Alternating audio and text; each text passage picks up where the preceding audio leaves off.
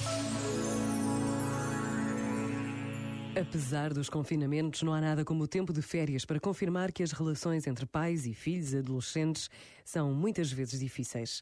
Quando começam a surgir, por parte dos filhos, os primeiros sinais de autonomia e procura de identidade própria, os choques acontecem. Mas estas quedas podem ser amortecidas se já existir uma rede construída com verdadeiros afetos. Uma rede que suporta os embates, que não permite quedas desastrosas.